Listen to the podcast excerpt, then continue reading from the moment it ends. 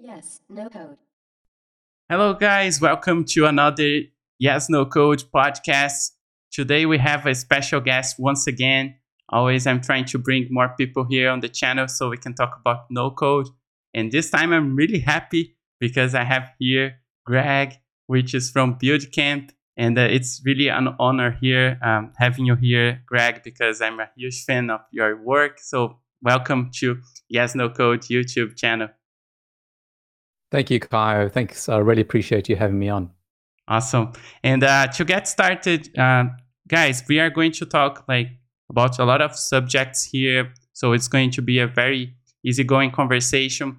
Uh, we have a few topics that we have prepared, but before we get started and jump into the content of this call and uh, this conversation, this podcast, we are going to. Um, I'm gonna ask uh, Greg so you can introduce yourself for everyone, but because probably no one, um, not no one, but probably someone doesn't know you yet. maybe. I think a lot of people know you, uh, I bet. But maybe for those who don't know you yet, they can know a little bit about you. So yeah, please Right. introduce yourself to the audience. So be- before I do that, it's nighttime, so I'm just going to have a sip of my beer. Awesome. Yeah, I just have water here, but I will follow you as well. So cheers.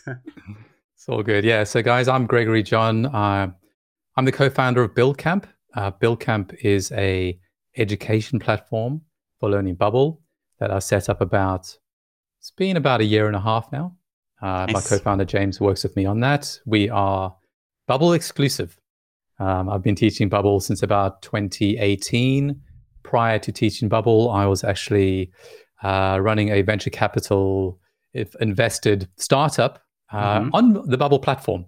Oh, And nice. back in those days, no code, the term no code wasn't popular. So it was difficult for me to explain to the guys at my accelerator program uh, that I was accepted to for my app idea how I was building this. No one had heard of Bubble. Webflow, a few people people had heard of Webflow, but they thought it was a toy. So uh, I had a lot of success using Bubble to get my MVP out the door, raise venture capital, and then went on to just help people through that entire process from wh- how do I apply to accelerator programs? How do I create my MVP?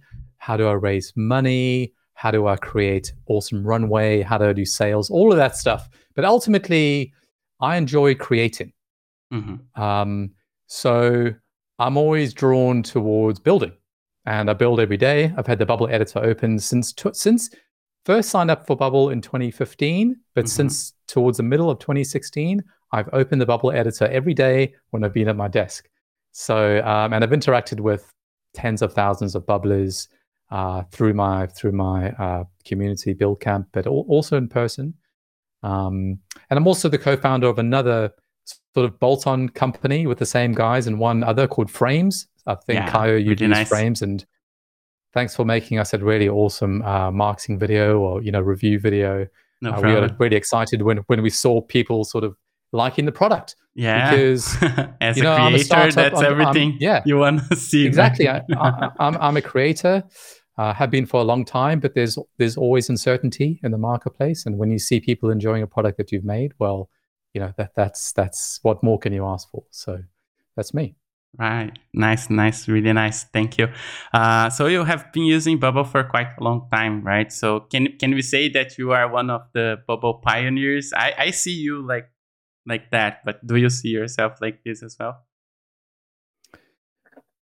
Most people would agree. Some people probably not, because there were people before me that I Uh-huh. actually got help from directly. Yeah. Um, Yeah. Gabby had been around during those days. I'm not sure. Uh, Gabby, she's gone slightly off the radar these days. Um, Nigel was a guy. Nigel is a guy I look up to. One of the most technical people I know. He was. We have a similar ethos, Nigel and I, um, and that is, you know, help pe- help people for free where you can, and that will pay pay it back in dividends. And you know, I get emails every day of the week saying, "Greg, thank you so much for your help." Whether it's they signed up to Build Camp or they just watch stuff on on YouTube, Yeah. and that that's what keeps me creating content. It's not necessarily the people that pay for it, but uh, I need to make a living, of course. But Yeah. it's the people that I, I can actually help to create a life for themselves, like I managed to do over the last sort of seven years, which has just been I went from being a non technical co founder. Basically, I was working in marketing and brand. Mm-hmm. Uh, and then within six months of discovering Bubble, I had my own technical startup and was earning a living in that way. And I've always earned a living through Bubble, you know, my nice. entire existence. So, um, so you are living proof days, that this is actually yeah, possible. Hundred percent, and that's what I keep saying to people. People always say, "Greg, does Bubble scale? Does Bubble do this?" I'm just like, don't worry about that. Like, try earn your first dollar being a creator. Mm-hmm. Right? You've earned your first dollar. You've created value for someone. Take that. That's the step you aim for. You don't. You don't think about can Bubble scale. And to be honest, that's a question I had for myself when I first started because I thought I had to ask these questions. Yeah. I was online, I was learning Ruby on Rails that can scale. Mm-hmm. Uh, did a bit of Python back then, wasn't very good, bit of JavaScript. And then uh, I went to Bubble and I thought to myself, hmm, can it scale? I needed to make my first dollar first to validate that my business idea was a good yeah. business idea. Because at the end of the day, no code is a tool, right? No code itself is not going to make you money. Mm-hmm. Using the tool to somehow extract value uh, from the marketplace is what's going to make you money. So um, I'm going slightly off your initial question, mm-hmm. but um, yeah. No, it's okay. I, you know, from, from from day one, I found a way to earn a living uh, off Bubble. Was I the first person to do this? Probably one of the first, but not the 1st mm-hmm. uh, but in the education space, I would say, yeah, I was the first person, uh, along with Gabby, creating um, education and helping people really get started on their code journey. Yeah, and you have like one of the most popular courses uh, on Udemy, right? So if you mm. search for bubble courses on Udemy, Udemy, you'll find that's yeah, that yours course, is one of the. it's the main ones. basically it, it, it was it was one of the first ones, um, and that course needs to be updated.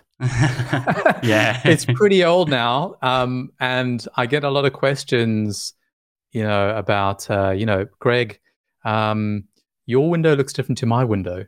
or uh, that workflow, why, did, why that workflow uh, order doesn't seem quite right for the tools that are at my disposal now. Uh-huh, yeah. So That's the plan tricky. is to yeah, I do want to update the video. To be honest, I've been waiting for the new responsive engine. Yeah. and I've been waiting for basically the new editor because being a creator, one of the challenges I face is incremental visual changes to what you're teaching. If you're teaching a product, people want to they want the same color button that you have.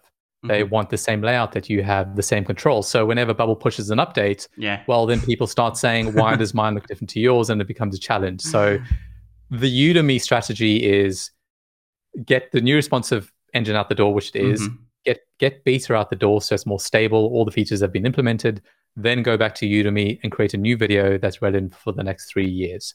Um, and that's also the reason why my basically my recording has slowed down for the last three months in anticipation of mm-hmm. all of this because any work that I've created in the last three months or any work that I've created so far is now redundant. yeah. The new responsive engine. So yeah, I've got a lot of work. Yeah, I know the feeling. I'm also really like even uh, the responsive engine now it's released, but it's still in beta. For me, I, I still think that it's a sensitive time to record new classes because like they can change yes. this at any time and probably it's not 100% ready and there, there are a few features still missing that you will have to record something to fix the, the, classes once again in, and there is like a rumor that they are building a new interface like a, a totally new interface so for the whole bubble editor so I think if that happens, then we will have serious problem in terms of having to record everything from scratch. That's it. That's it, man. It's been a turbulent time. Um, this year, Build Camp has focused a lot on doing uh, basically boot camps. Mm-hmm. It's the the company name is Build Camp, so we call them camps for fun. Yeah. Mm-hmm. Uh, and the nice thing about camps is uh, it's mostly live sessions. Mm-hmm. And then they get the recordings afterwards. So that was kind of a, a way for me to in anticipation of the new responsive engine, mm-hmm. just create a slightly different business model. Uh, but now that the new responsive engine is out, I'm going to be recording a lot more content. Nice, nice. And that one thing before we jump into some of the questions, because it, it's really funny. I always say like there is no predefined time or duration for the, the session because we it's really nice to to to talk about other stuff as well along the way. So That's I don't good. mind if we postpone a little bit to to jump into the content, but uh, I I feel like a lot of people they like still nowadays they feel a little bit skeptical about a bubble or no code. Uh, I imagine you jumping into this new world like five six years ago so how was for you? Like because even now today with all, everything that we have, is it still like a mystical thing for some people. And yeah, imagine like six years back in the date. So how how was it for you? Yeah, uh, I'll tell you. I'll tell you the story. So um, living in London at the time, and I was working in a um, was a high growth startup transitioning into an SME, is getting a bit bored, was working in brand. And one of my friends got a job in a startup company, in a tech mm-hmm. company, a real tech company, when there's 10 guys in a room hacking away. And um, he just said to me, look, you, you, you, might, you might enjoy this. It might be a different way of life. Um, maybe you should look into being a developer, doing something different with your life. Mm-hmm. Uh, he could see that at the time, you know, I wasn't really enjoying myself, and startups were starting to really gain traction and take off. Mm-hmm. And I was listening to startup podcasts, you know, with my earphones in all day while I was doing my other job, and I was getting excited about the space. Started learning Rails, uh, Ruby on Rails. At the time, that was sort of the pioneering step, uh, the easy way to get into development, and mm-hmm. you know, I enjoyed it uh, to a degree. I enjoyed it to a degree. I'm not a huge fan of working in a code editor. I'm more of a visual guy myself. Yeah. Most visual people, you know, they come straight to no code, uh, and that's absolutely fine. Designers mostly. Um, designers, yeah, Webflow, and and you know, I discovered Webflow through a friend who uh, knew I was struggling a little bit with with Rails. He just said, mm-hmm. "Look, maybe maybe try Webflow." So I had a look at Webflow, absolutely loved it, but it couldn't do what I wanted it to do. Yeah. So I continued my Google search, came across Bubble, opened the you know the uh, domain, loaded the page, and I just thought no. yeah, me is, too. I did the same this? thing. yeah. Now this is you did the same thing. Now I did this. I did this six years ago. No, I did six um, years ago too. Oh, you did? Yeah, I, oh, I right, because right. I, I I was always searching for those website builders, but I sometimes right. I just found WordPress them. was I, the one at the time. Yeah, yeah, I was using WordPress. I used WordPress for quite for quite a long time, but I was always searching for those um, website builders. But once I saw Bubble for the first time, I saw the branding and the way the tool yeah. looked like, and I said, no, this, no, no, no, it's not yet there. But okay, yeah. go ahead. Sorry yeah. to interrupt you. yeah. So, so Bubble.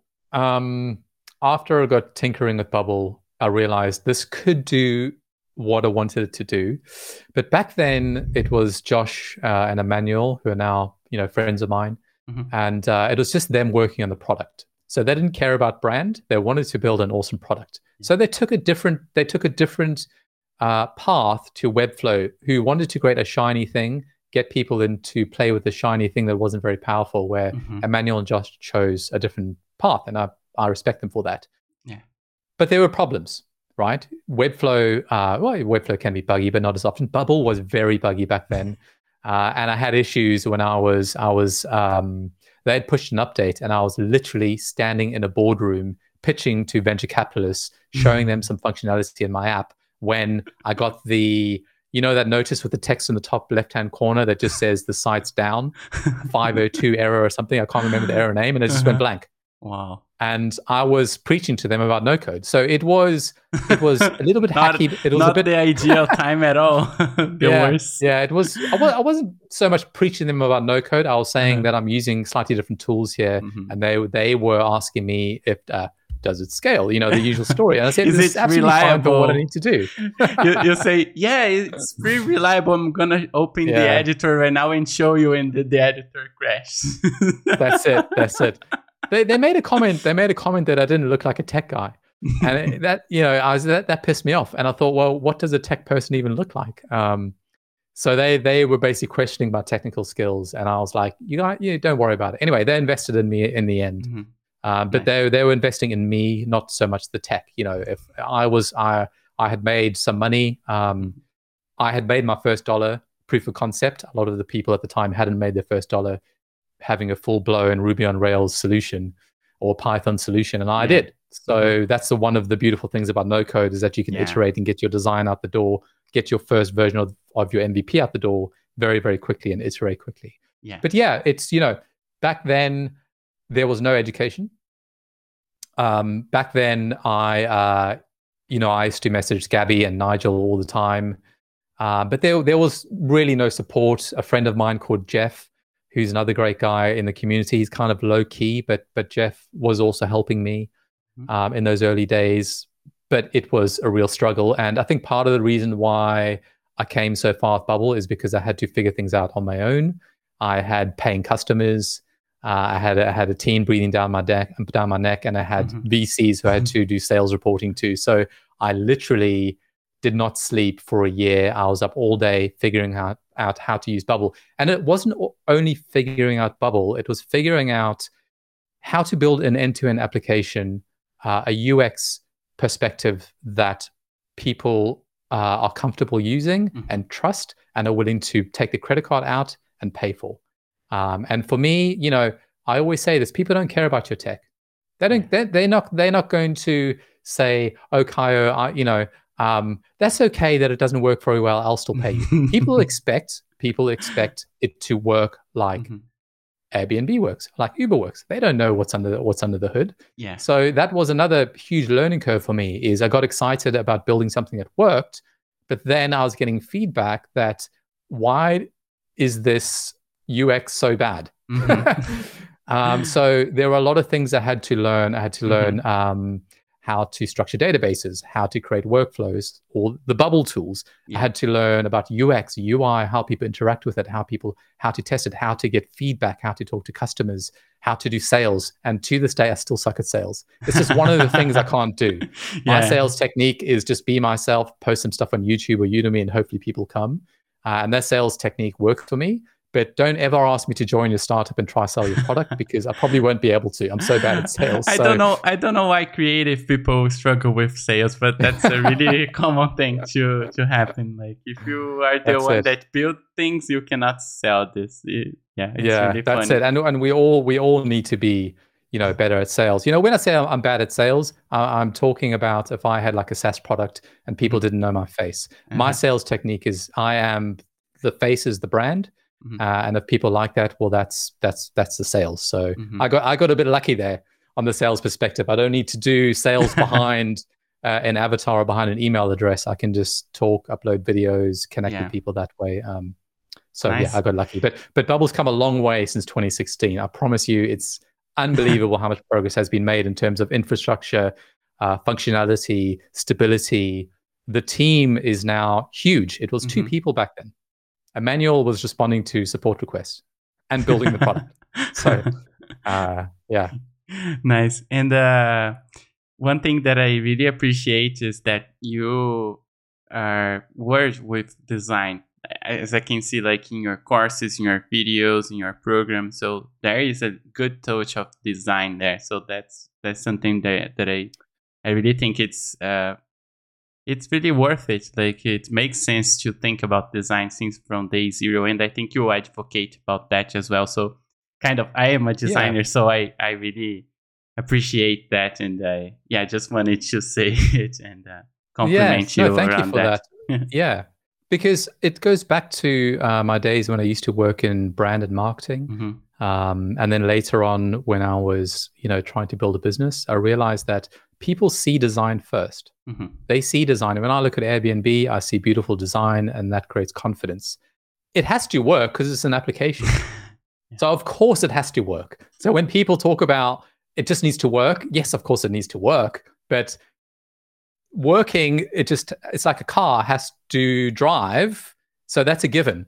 So don't even launch until it works. So people aren't going to uh, critique you on whether it works or not because it has Mhm. to work. People will critique you on how it feels to use the product, the brand, all of that stuff. That's where you get the critique. Not Mhm. does it work yeah, awesome. Yeah, because so it's yeah, so, sometimes so that so brand brand and design is something that I feel brand design, the technical aspect, that all has to coexist Mhm. these days. Gone Yeah. are the days where um, you are embarrassed about the first launch of your product. That that maybe was the case five, six years ago, the stakes are very high these days. The stakes are very high. So you have to launch with a respectable looking product because mm-hmm. that creates trust. Yeah, you don't don't. I don't think you have to overlook that and make it really perfect, but at least have a bare minimum quality that you are not hundred um, percent not. Uh, you you will not do less than that. You know, like because and I know it's really sometimes it's really hard for some non-technical people when they join no code because like if you use Bubble, it really it, it asks for you to know a little bit about design because the components are not entirely 100% ready. But I know that you are doing something to help with that as well. So we are going to talk about this in a little bit later. But let's jump into the first question right now. Uh, so I wanted to get a quick overview, your own opinion about how do you see the no code space for the next year 2022 we are talking about right now so what can you say about next year what are your hopes and expectations how do you see the the market evolving yeah good question uh, what i will say is that it's really starting to gain pace mm-hmm. so now is a good time to get into no code you, you're still early right you're still early uh, look bubble bubble doubled last year in revenue and in, in, in the amount of users, and they'll do it again. I think even more. I think they're going to be more more than double. I keep an eye on the numbers on on the main page of people subscribing. Ah, yeah, yeah. uh, and as I said, you know, I talk to Josh and Emmanuel um, quite often, or mm-hmm. Emmanuel especially. Um, so 2022 things are going to move really fast. You know, no code is starting to grow up now. Um, many more players will enter the space. Yeah. But I think I think the people that are ahead, like Bubble, who they've been doing this since mm-hmm. 2011 with one hundred million dollars on their account, which will make they a, are going to be very difference. very hard to catch. Yeah, but but but no code is going to infiltrate all segments uh, or all pieces uh, of the pie. Mm-hmm. Because it's not just about interfaces; it's about integrations. Like you think mm-hmm. of Zapier, you yeah. think of databases like Airtable. Mm-hmm. We're going to see many, many versions of these. The other part of no code that people aren't paying attention to because it's boring is the enterprise space. Mm-hmm. Um, there's a product called Unqork. Yeah. That uh, is boring as hell, but they are they are currently valued. I think the last time I looked, two billion dollars, backed by Goldman. They are the bubble of internal stacker those uh, well, business facing applications for internal tools, right? Exactly. Exactly. So I think we are we're now moving um, at a pace where I think a lot of businesses will be using no code. Okay, no code for me at the start was just uh, you have your day job and then you go and you try to create something useful in the evening side mm-hmm. project. But it's yeah. it's going to grow up next year. I think a lot of we're going to start to see success, uh, more successful no code launches, which we'll talk about later. Mm-hmm. Um, but it's really going to grow up. I think uh, there are a few trends that I'm interested in.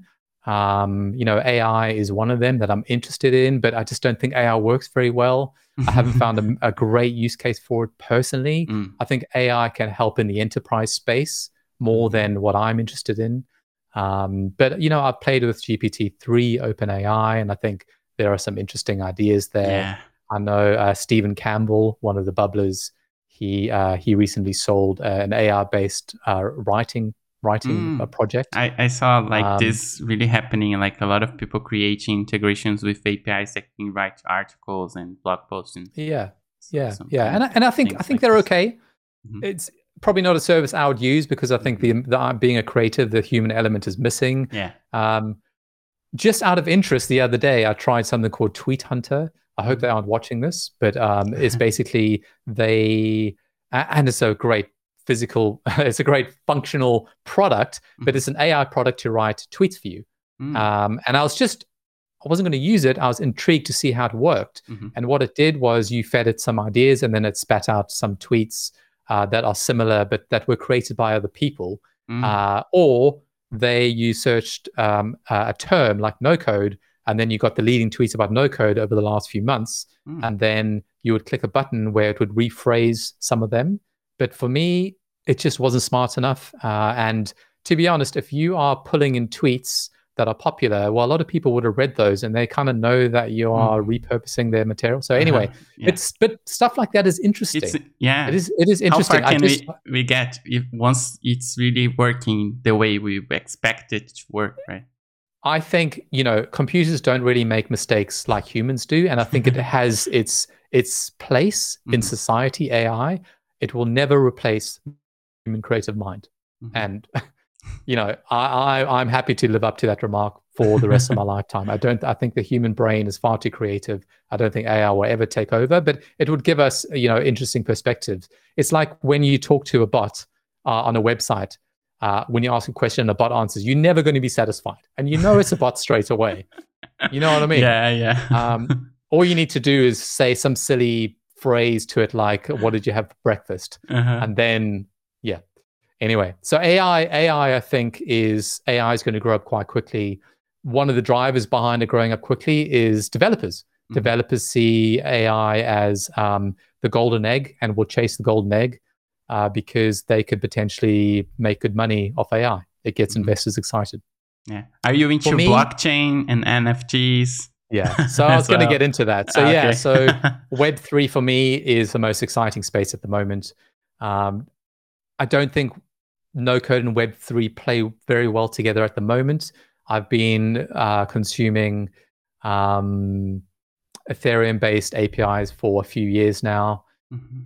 There's not a huge amount you can do. You know, you can look at data, you can create little apps that send you alerts for blockchain activity, but you can't do anything that involves uh, private keys for which you need to use the command line for that. So, so I'm kind of I'm waiting for that. Mhm. Um, I have been teaching myself a bit more JavaScript so I can create a little, you know, side hustles, little blockchain based side hustles with Ethereum. Solana is what has me mostly excited. Mhm. I think Solana is an Ethereum killer, but you know, we won't get into that because this is about no code. But but yeah, so you know, AI I think is going to be big next year. Um, Web three is going to change the world. if not next year, the year after probably. It was not not far away. Um, Next and then- camp will be charging NFTs so you can join the program.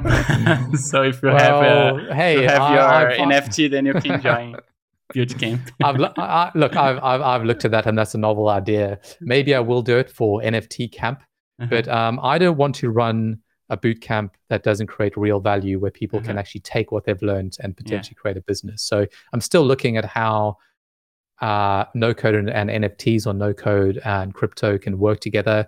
And to be honest, not quite there yet. yeah. Not quite there. It's a little bit hacky, uh, not very safe. I've talked about private keys, which you don't want to be sending through APIs. Mm-hmm. But companies like Stripe have now hired Mm. uh, uh, crypto developers. Mm. So things are getting interesting, right? Things are getting interesting. we need someone from this uh, blockchain world to join Bubble Revolution and then create some plugins for us so we can use those plugins and they will make a lot of money and we can integrate uh, anything that we want and then we Yeah. can create the Bubble application that generates 10,000 uh, NFTs using Bubble to randomize the, the images and generate Yeah. random NFTs. That's it. That's it. I've been tinkering with those Python scripts uh, lately, having fun. but um, yeah, look, I think no code. The best use for no code is still Web two. That's absolutely fine. Not everyone wants to be in Web three. Web two works really well. I had a meeting with an investor uh, and a friend called Chris recently, and he said, "Greg, Web two is still great, man. Don't ignore Web two. Um, because I was getting very excited about Web three, and I won't. Look, I think SaaS companies, Web two based SaaS companies, are going to be massive next year. They really, really are. I think one of the biggest uh, opportunities in no code right now is to create a little SaaS product, Mhm. little side hustle, because those things can really scale. Yeah. Little no code SaaS products, and I'm starting to see people create those. So that that's super exciting. We think at Build Camp, we think of running SaaS Camp, where we just teach you the end to end, the end to end process of Mm. uh, building a, a product in Bubble, attaching recurring payments, Mm, dealing with nice. transactional emails, uh, setting up a bit of automation, and creating value join. for the end user. yeah, please do.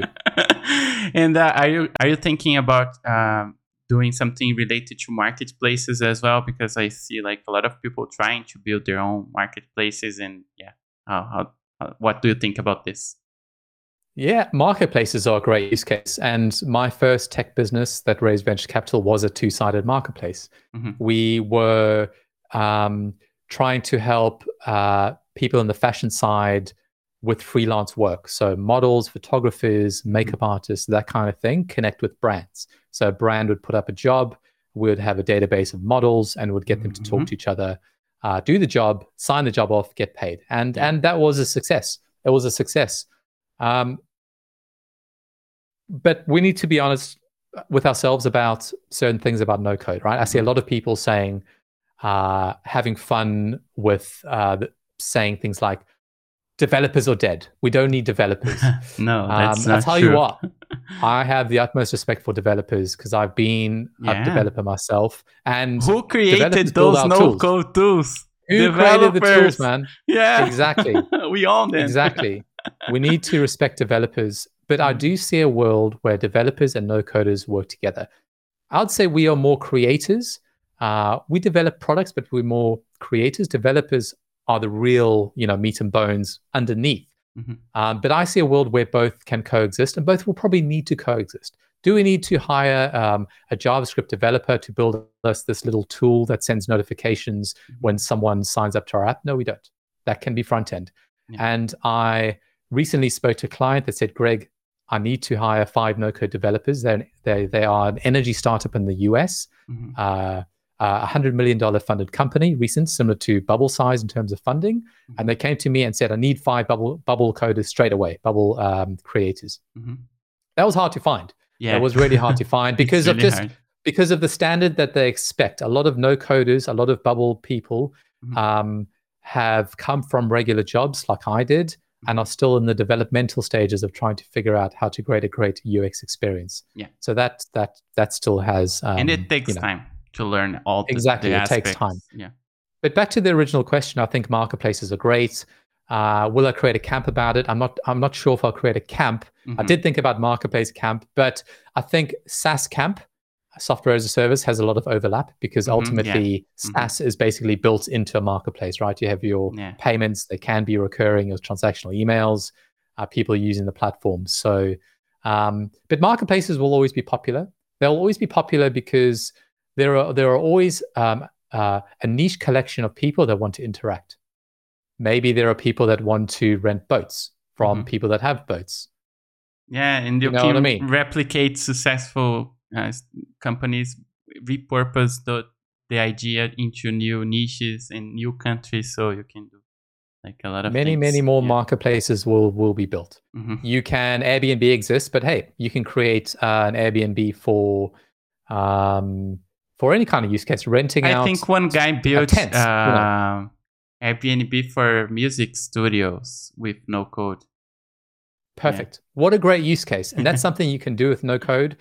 But you asked, we're talking about scaling earlier, or is it the right use case? You know, no code is not the right use case to build the next Airbnb. hmm Maybe to get an MVP out to prove that people need this, because that's Yeah. what you need to prove ultimately. Regardless of the tech stack, you need to prove that people are willing to pay for your product and you're creating some sort of value in the marketplace hmm no code is not for uh, to build something the size of um, Airbnb. It could never handle that much weight. Yeah. Think about pushing pushing an update and you get the refresh bar and there are 100,000 people using it at the same time. Like that's not going to work. We need to be honest with ourselves. Yeah. With no code, build a little side hustle that starts to earn you a living and then take it from there. That's what I did. You know, and I haven't I haven't had a regular job since 2016 because I started doing that. I found a niche uh, in in in uh, an industry that I knew very well. I was a photographer for a long time. My wife was a fashion model. We knew the space so well. We thought, let's use no code tools to create value, and we raise money from that. And I think anyone, honestly, anyone can do that. A marketplace is a very very simple, uh, um, technical architecture to understand. Implementing it has its challenges, but it's Mhm. simple to understand. You have two people that need to interact. There's a money exchange. You intercept a little bit of that money exchange, and you've made yourself a living. So lots of opportunities around marketplaces. hmm Awesome. And one thing that I always say is like, if you the thing that you are trying to build is simple, it will be simple. But if the thing that you are trying to build is not so simple, it's a little bit complex. Mm. It's still with no code, it is still going to be a little bit complex. A marketplace has a bunch of different components to it. So it will Mm. be a little bit more tricky. So yeah, I just always say Yeah, something around no, that. that's that's fine. But do you have to? But you can create all of minimize, right? components? yeah. yeah, yeah. Minimize I- the scope.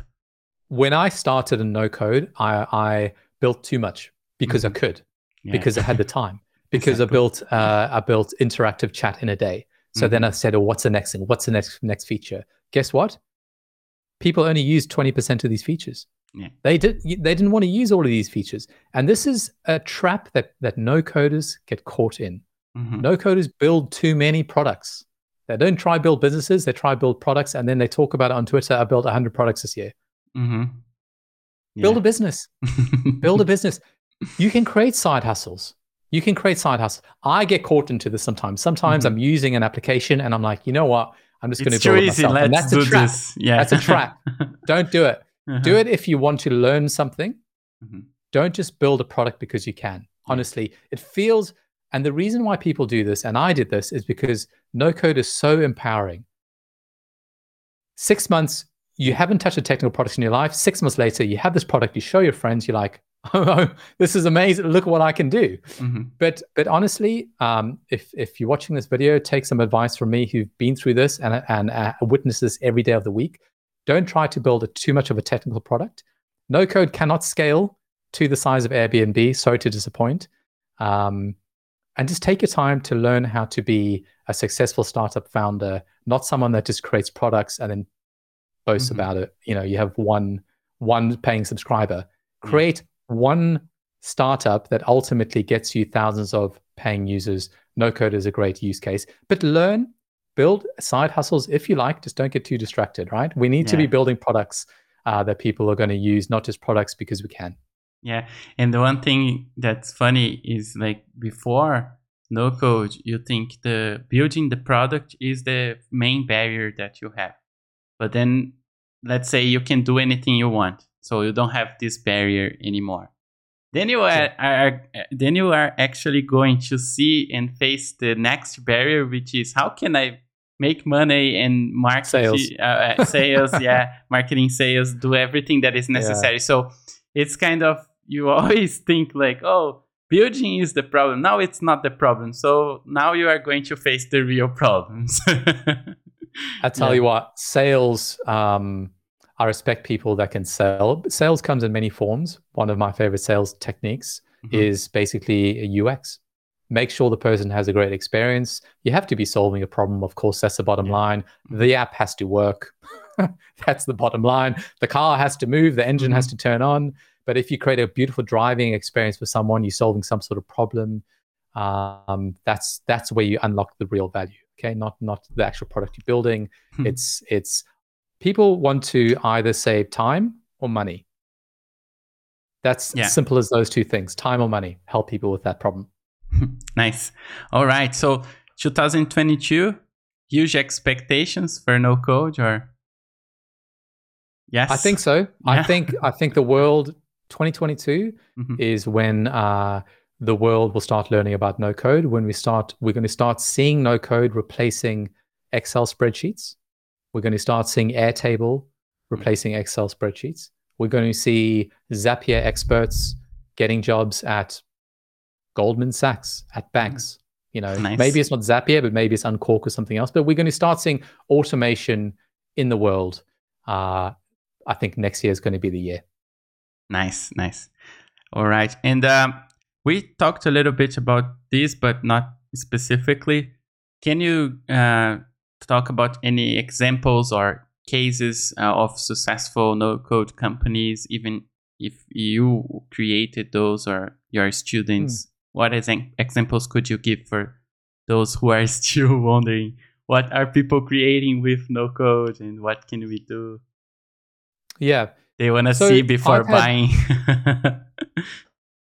it's it's really tricky. It's really tricky. Um, there have yeah. So I've taught a lot of people that have come through my camps have gone on to accelerated programs. Mhm. Um, one of the guys was actually from Sao Paulo, a Brazilian guy that went on to raise money for a. It was a fitness product Mhm. uh, where Bubble was the software behind this fitness product that was projected on the screen where you could um, get virtual access to a instructor. Mm-hmm. Uh, I can't remember the, the name of the product. I think they might have changed it since then. But they, I basically, they came through one of my camps, and I helped them coach them through that process, even sort of applying for the accelerator program. Mm, nice. And there's, there, there, there have been many instances of my students going on to accelerator programs and raising money. Um, if you stick around on Twitter, you'll, you know, you'll, you'll be able to see that. I'm not going to talk about too much actual names. The reason Yeah. being is because if I'm completely honest, there aren't that many. Okay. Now, this isn't this isn't, isn't meant to not inspire confidence. There aren't that many because it's early. Mhm. It's early. Yes. Now, I want to compare no code to Web three. How many companies can you tell me in Web three that are successful? I'm not talking about people that make the tools. I'm talking about just who is using Web three companies. Not many people. Mhm. Maybe I use MetaMask, but MetaMask I'd say is a tool. More, you know, it's a product, but it's kind of a tool as well. Mhm. Um, because I use MetaMask to build little no code tools because it connects me to the blockchain. So if we compare no code to Web3, we're actually in a very similar space Mhm. in that people are going off and building neat little companies and side hustles that are now earning them a living. So I can't give you a name of this massively successful companies because there are none at this stage. The people that are making the no code tools are the success stories. Yeah. We're at the very beginning of this journey. So they are the success story. It's the same as Web3. The people creating the tools, they are they are making the big uh, uh, wins at the moment. But um, the consumer base side is coming. I think next year or the year after, we are going to see Yeah. some people earning a lot of money. And the reason being is we spoke about it earlier. No code doesn't scale in a way that we're going to see a brand splashed across the newspapers um, like we do with tech startups at the moment, because no code is not a good use case for that. So we're not going to see these recognizable brands. I do know that there are um, a few companies in the financial space which Mhm. doesn't require many concurrent users, but maybe they are loaning money or doing something like that, but using no code tools. And those companies, you know, they make millions. I happen to know two companies that are making millions using Bubble. Um, but it's not Bubble that is making them the money, it's their idea and their execution. Bubble is their enabler of the tech product Mhm. behind the, the service they're offering. Yeah. So, um, so I wouldn't, you know, when you ask the question about can can I point to any no code companies doing well, it's not really about no code. Uh, it's more about what the business is offering. Um, and as people transition into no code, they're also transitioning into startup life, the startup hustle, trying to understand how this industry works. Most of the time are new to it and bringing across domain experience. And it's that domain experience, I think, that will prove whether or not a bubble related no code product will be successful or not, not Mhm. not the tool. And also, Um, a lot of startups fail, so we have to wait for those first ones to fail, and the ones that remain become successful Yeah. study Yeah, cases. yeah, exactly. Look, like if maybe maybe I'll answer your question this way. Mhm. Big success story, or Bubble. Bubble editors built in Bubble. Mhm. People are using something built with no code to build no code. Mm, nice. There you go. Eat Yeah, your they've- own they've dog food. The But the phrase, right? yeah, but if Bubble, the editor, wasn't built in Bubble, Mhm. it would still be successful. So no code isn't the reason. Mhm. They're just eating their own dog food. You know what I mean? They're solving a massive problem in the market. Whether or not they build the underlying tech with Bubble or not doesn't even matter. Uh, and maybe it would be better if it wasn't built in Bubble at this stage. I, don't know, but uh, but but that that's that's that's what I think. You know, Mhm. um, yeah. So I think people are going to be launching a lot of.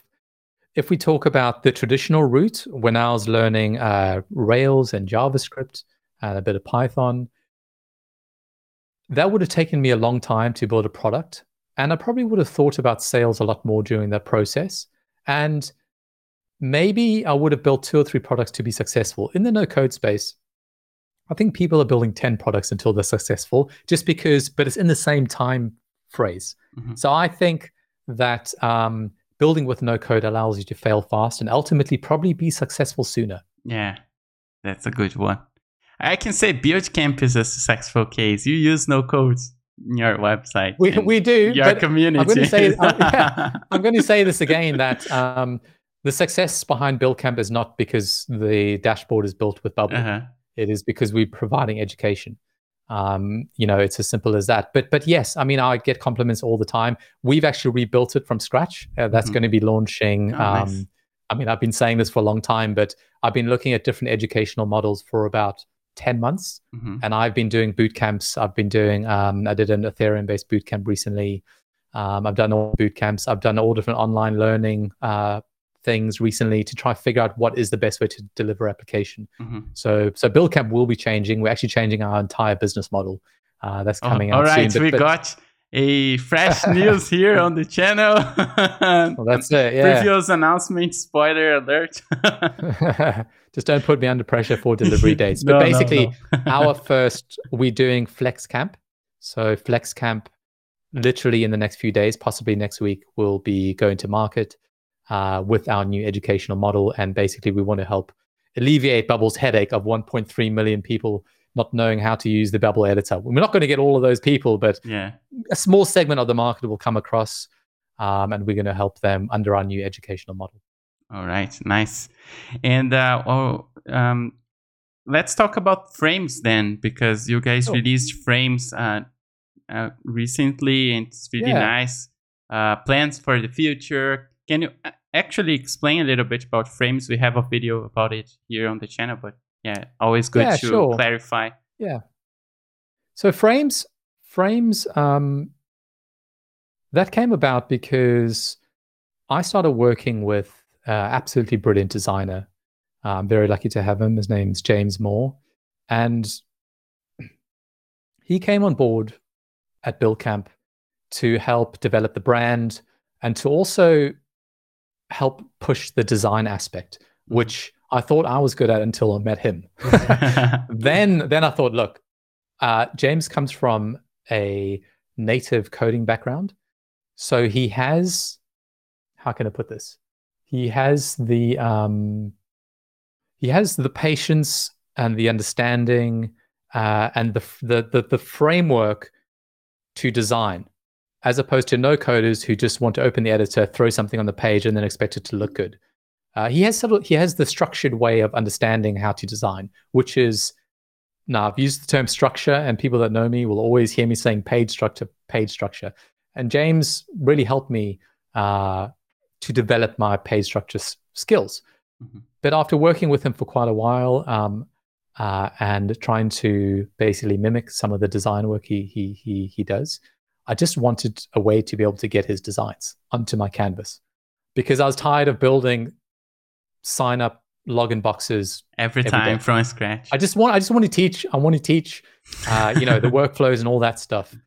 So we thought, look, there were there there were two other people. Uh, Ed Ed was one of them uh, that had developed a novel process of creating a Chrome extension to basically move uh, some bubble code across to um, another person's editor. So from a database to an editor to mimic the way that Bubble does it. Basically, you click on a text element or group, you drop it on the page.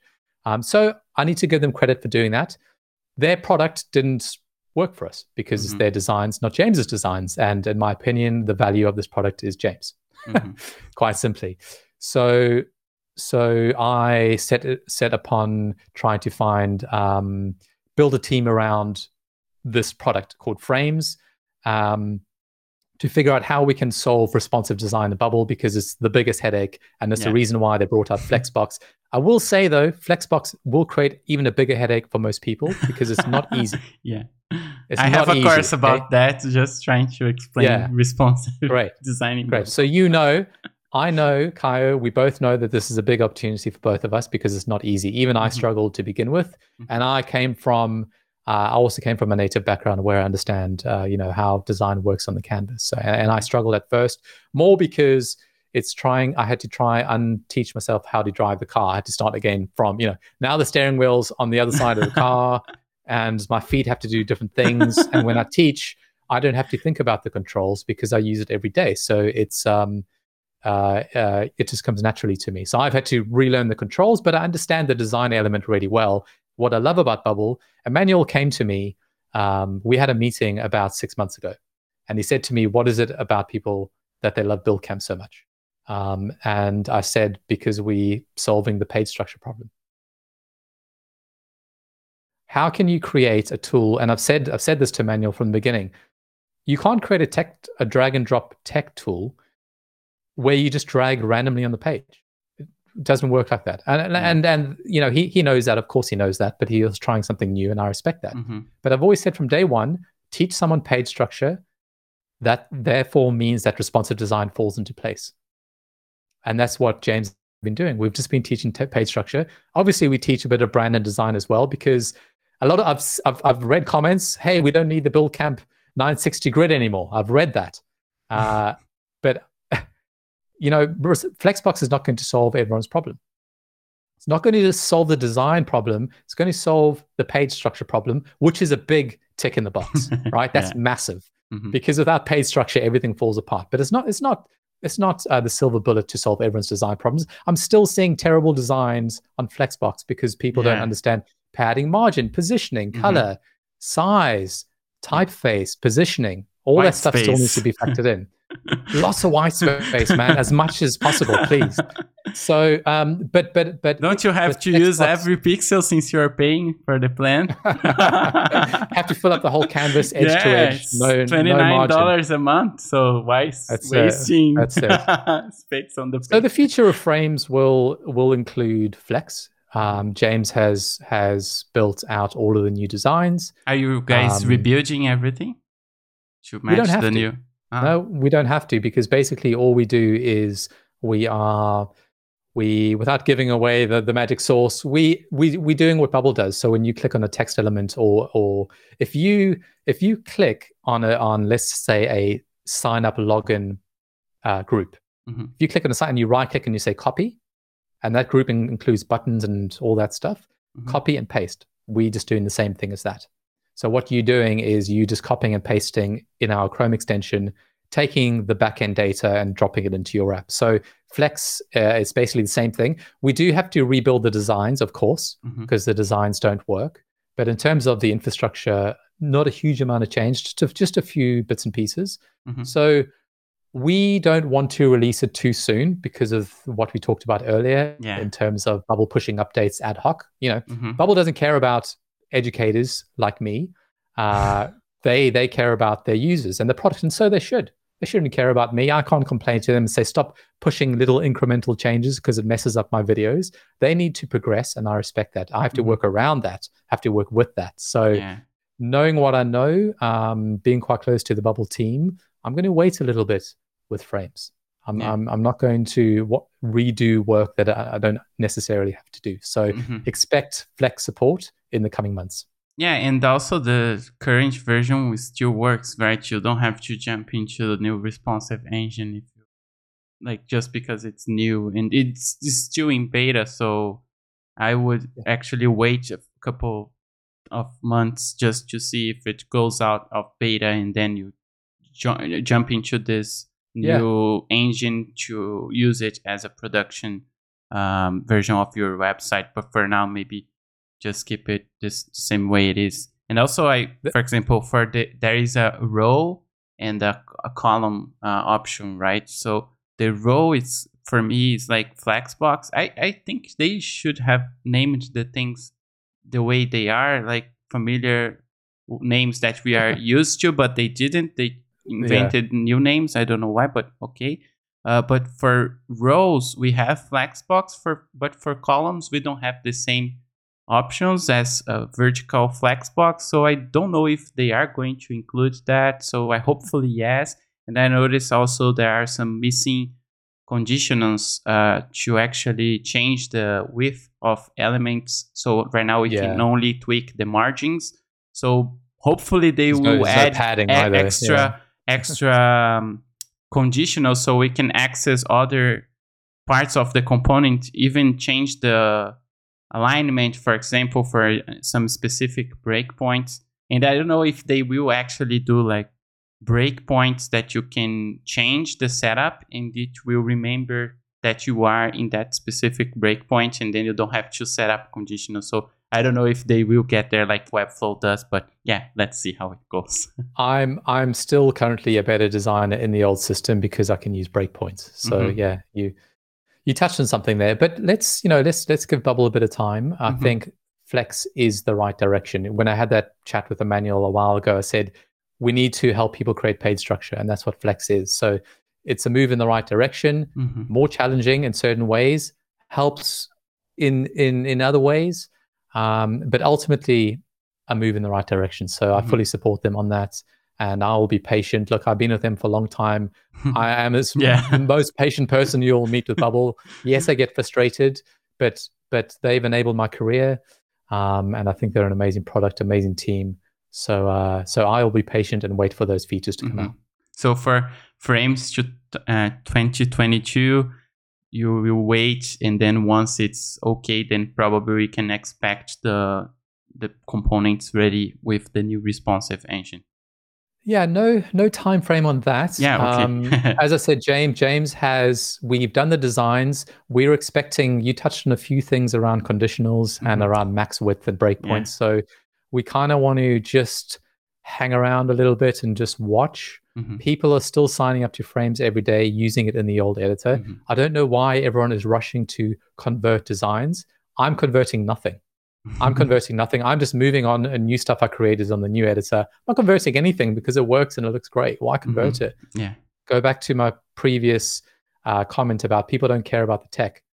People care about the experience from the front end. They don't know you're using Flex. Don't change to Flex if you're not confident yet. Use a current responsive engine uh, and start getting to know Flex. When you when you're confident, move to Flex in your own time. There's no rush. Okay. Awesome. Uh, any other plans for frames or anything you want to comment? Yeah, yeah. So frame, I mean, frames has a lot of potential um, to be multiple things. Um, you know, it's a free product, so we've just been developing slowly. I thought, why not enable other people to use James's designs? Mhm. Why not? It's not. It's not going to take business from us because ultimately, if you're using frames, it means you're probably not a great designer anyway Mhm. or you might struggle with design. So you- you're always going to need frames uh, in that case. But uh, on the other side, there's an educational factor to it. I happen to know a few people that pulled frames apart, uh, basically copied a lot of the stuff out of frames, and then started selling that as on the Bubble Marketplace. Mhm. But I don't care. Um, that's just the the way the world is. Uh, but there is there's an educational fact uh, piece behind frames. So I think Frames um, has two good use cases. Number one, if you're not a developer, just use Frames. That's our catchphrase.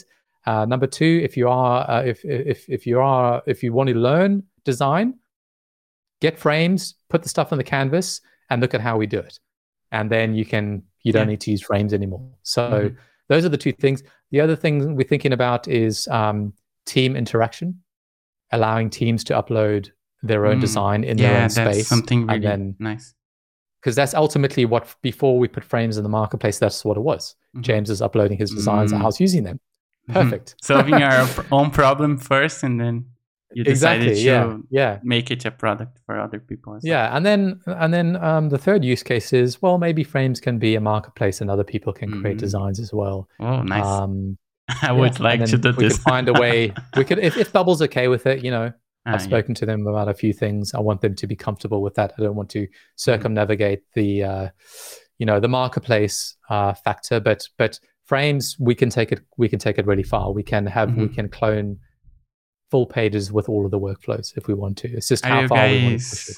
are you guys thinking about something design system components, something in that area? Yeah, design because systems for as example well.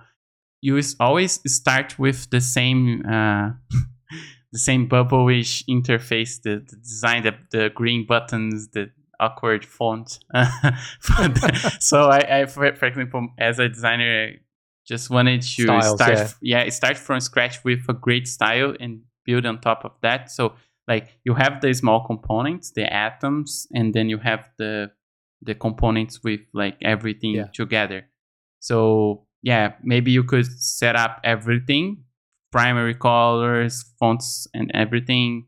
Have a set of font sizes, and this matches, uh, just matching the the components that you have on frames. Could be your own, could be frames, um, pre-built components, and then I think this this could be really Interesting interesting. idea, Yeah. Interesting idea. okay. It's tricky. I, I have a theory that um, Mhm. Bubble's default styles are bad on purpose, so that people so don't use them. and change so, it. so you have to change it. Ah. People don't go look at the Bubble app. So that's that's my theory. One problem is sometimes people don't change it. So I've seen a bunch of apps Have you noticed- that same style. Yeah, they've gotten better. Look, Flex, uh, Bubble have actually lifted stuff from us uh, for Flex, and I'm I'm happy about that. They now use Inter as their font, and that's Mm. that's what we used Inter, uh, and just a few 960. They now have a 960 page width where they used to use 1080. Mhm. Uh, they've gone down the build camp route at, at 960. So maybe we're providing a bit of value for them as well on the education side in terms of what people want. So that's great.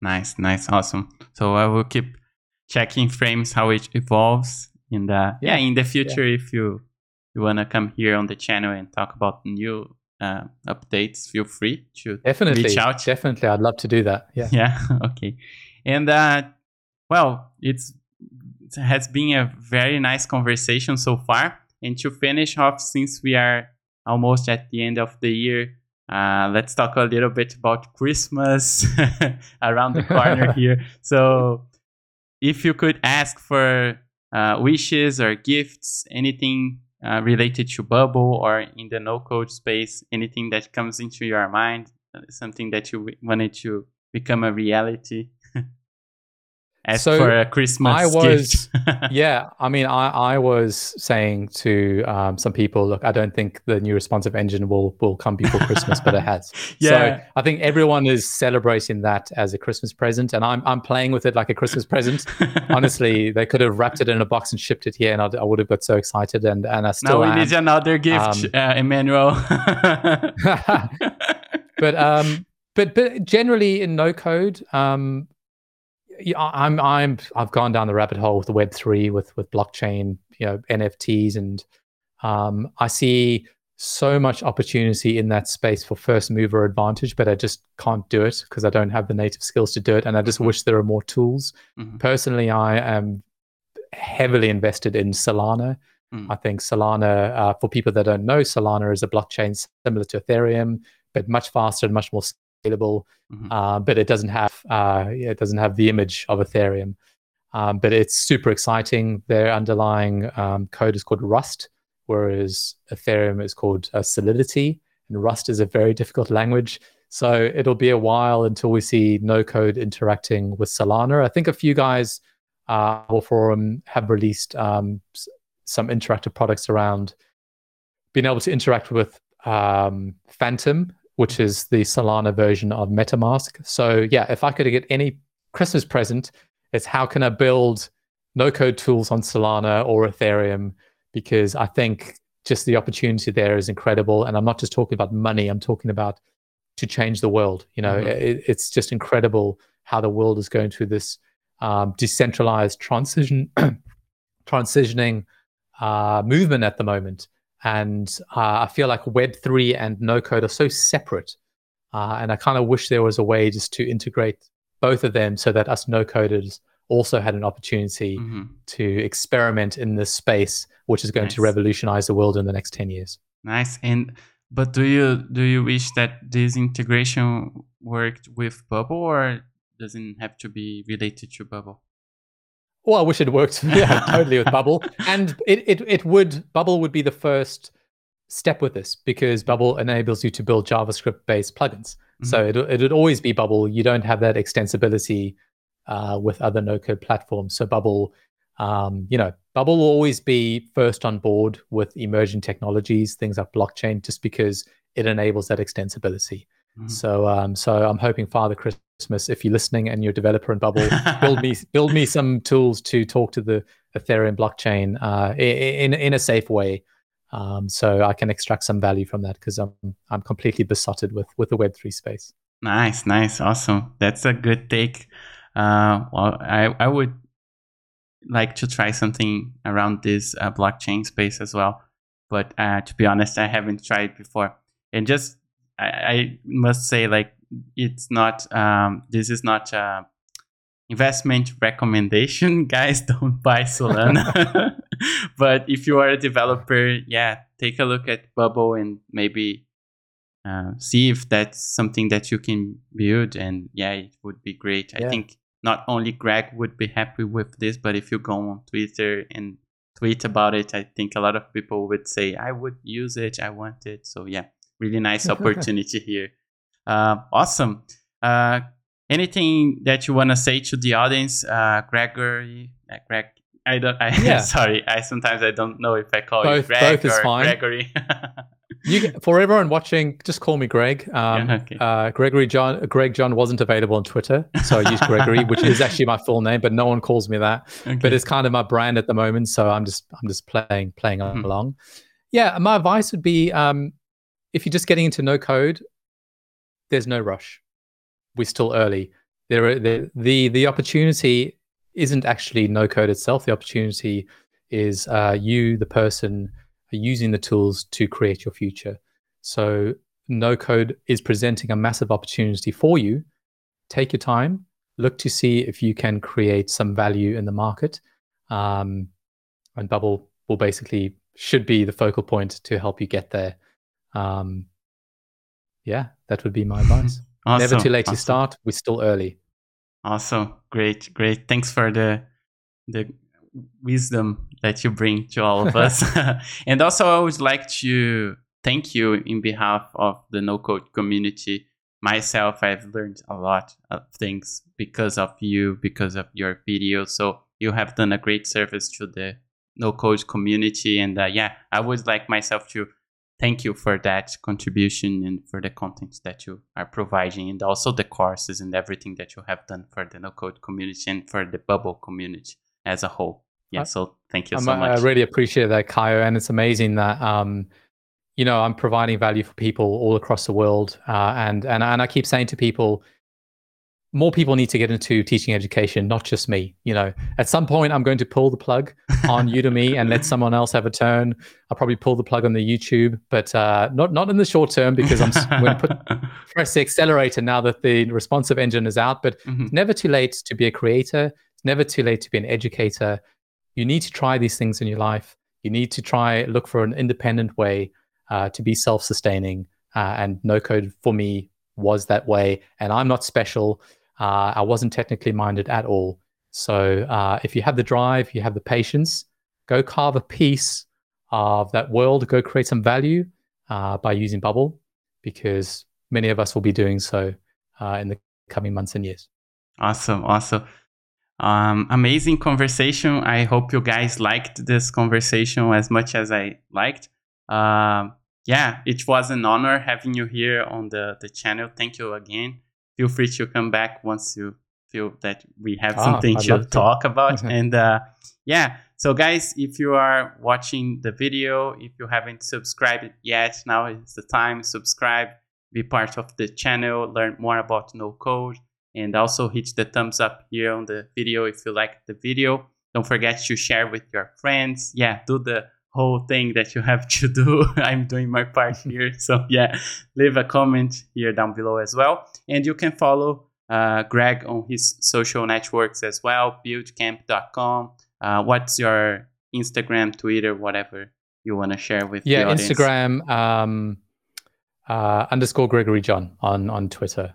But um, just use the no code hashtag, and you'll probably hear me rambling on about some nonsense. But uh, yeah, all right Let's walk on Twitter. All right, guys, don't forget to share, subscribe, and like. And uh, yeah, thank you so much, Gregor, uh, Gregory or Greg. and uh, can we finish the video like we both saying together? Uh, yes, no code. I'm gonna count one, two, three, and then we can say together. Can we try this? Okay. Sure. One, two, three. Yes, no code. code. Bye, bye, guys. Take care.